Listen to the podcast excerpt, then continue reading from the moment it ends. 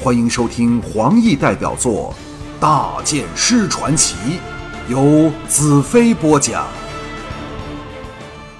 戴青青长而媚的美目闪着亮光，上下打量着我道：“只要杀了你，就算刘贤成没有了，也是值得的。”念着他对林思的仁慈。又或因他能使人忘记了种族和仇恨的美丽，我心中对他并无丝毫恶感，微微一笑，道：“假若我们不是在战场上兵戎相见，那该多好！”他勃然大怒道：“不要和我说这种话！”一甲马腹，长枪左右夹击而至。我收摄心神。看出他的双枪似是同时攻来，其实不但力道轻重有别，连速度也有差异。这种巧妙的判断正是胜败的关键。我冷哼一声，魔女刃前挑，当挑中对方先攻来的那一枪时，立时收刃，把另一枪隔开，然后往后急退。戴青青一声娇叱，双枪展开，满天光影，长江大河般向我攻来。我黑然出剑，叮叮当当之声不绝于耳。我连挡他十多枪，也退后了十多步。他高明的地方是以刺挑为主，配以迅若闪电的速度，使我想借势劈断他的长枪也有所不能。加上他用的是长距离重兵器。以攻代守下，纵便我以超绝的剑法，也无法抢入他枪势的内围处，硬生生被他逼退了十步之多。这在我真是从未有过之事。我又再挡了他吞吐无定、飘忽狡猾的数枪，他的枪势忽地滞了一滞。这正是我苦候的时机，因为无论他的体质如何过人，甚至胜过黑叉男子。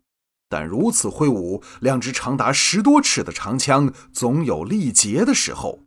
这时就是了，我不容他有喘息回气的机会，得势不饶人，剑芒转胜，抢到他马下左侧处，利用他在马背上不及我转动灵活的优势，劈向他修长的美腿。戴青青抛掉左手长枪，骇然下缩脚翻往另一边。但却没有下马，更要驱马逃走。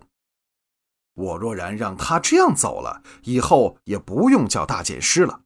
魔女刃穿过马腹下，削断他踏着的右边马镫，战马前冲，但他美丽的女主人却仰翻后跌，掉在路上。他脊背刚一触地，便借腰力弹了起来，娇喘着气，两手一前一后握着长枪，如临大敌地指着我。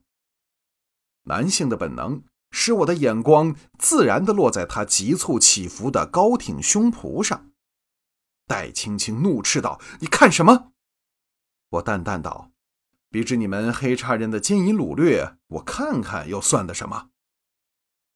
戴青青怒瞪的凤目闪过复杂的情绪，尖斥一声，长枪毒蛇般转动着攻来。他是我所遇到的人中。如果不算大元首，长兵器用的最好的人，这种转枪刺来的手法，是要使我即使劈中长枪也劈他不断。我大喝一声，刃尖儿点中他的枪尖儿，凶猛绝伦的一枪立时给破去，他全身一震，退了一步。既抢得先机，我的剑法像出笼猛兽般展开，任他如何刺来，总能点中他的枪尖儿。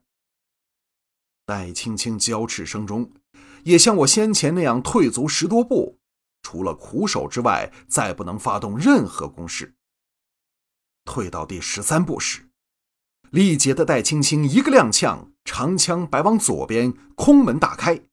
我大笑挺进，刃锋一闪，戴青青手上只剩下三尺不到的一截铁枪棍。我回剑鞘内，负手道：“杀不了我吧？”戴小姐，戴青青狂叫一声，持着剩下的短枪棍迎胸向我戳来。我一手抓着枪棍，反扭向后，他另一手搓指成刀，刺向我咽喉，用招狠辣之极。我哈哈一笑，使出擒拿手法，一把抓住了他那能让人致命的手。同时顶起膝头，挡住了他下面那真正杀招的一下膝撞。膝头碰着膝头，我故是疼得要皱起眉头，他更是疼得弯曲了身子。我趁着凶猛的黑茶女将无力反抗之际，将她推到道旁的林木里，把她顶在一棵特别粗大的树身处，略去双膝顶着她的腿。除非她用口向我咬来，用前额撞我，否则休想再施展攻击。想想也好笑，早先才将他的美仆林斯压在墙上，现在又把他压在树干上，人生是否就是不断的巧合和错过？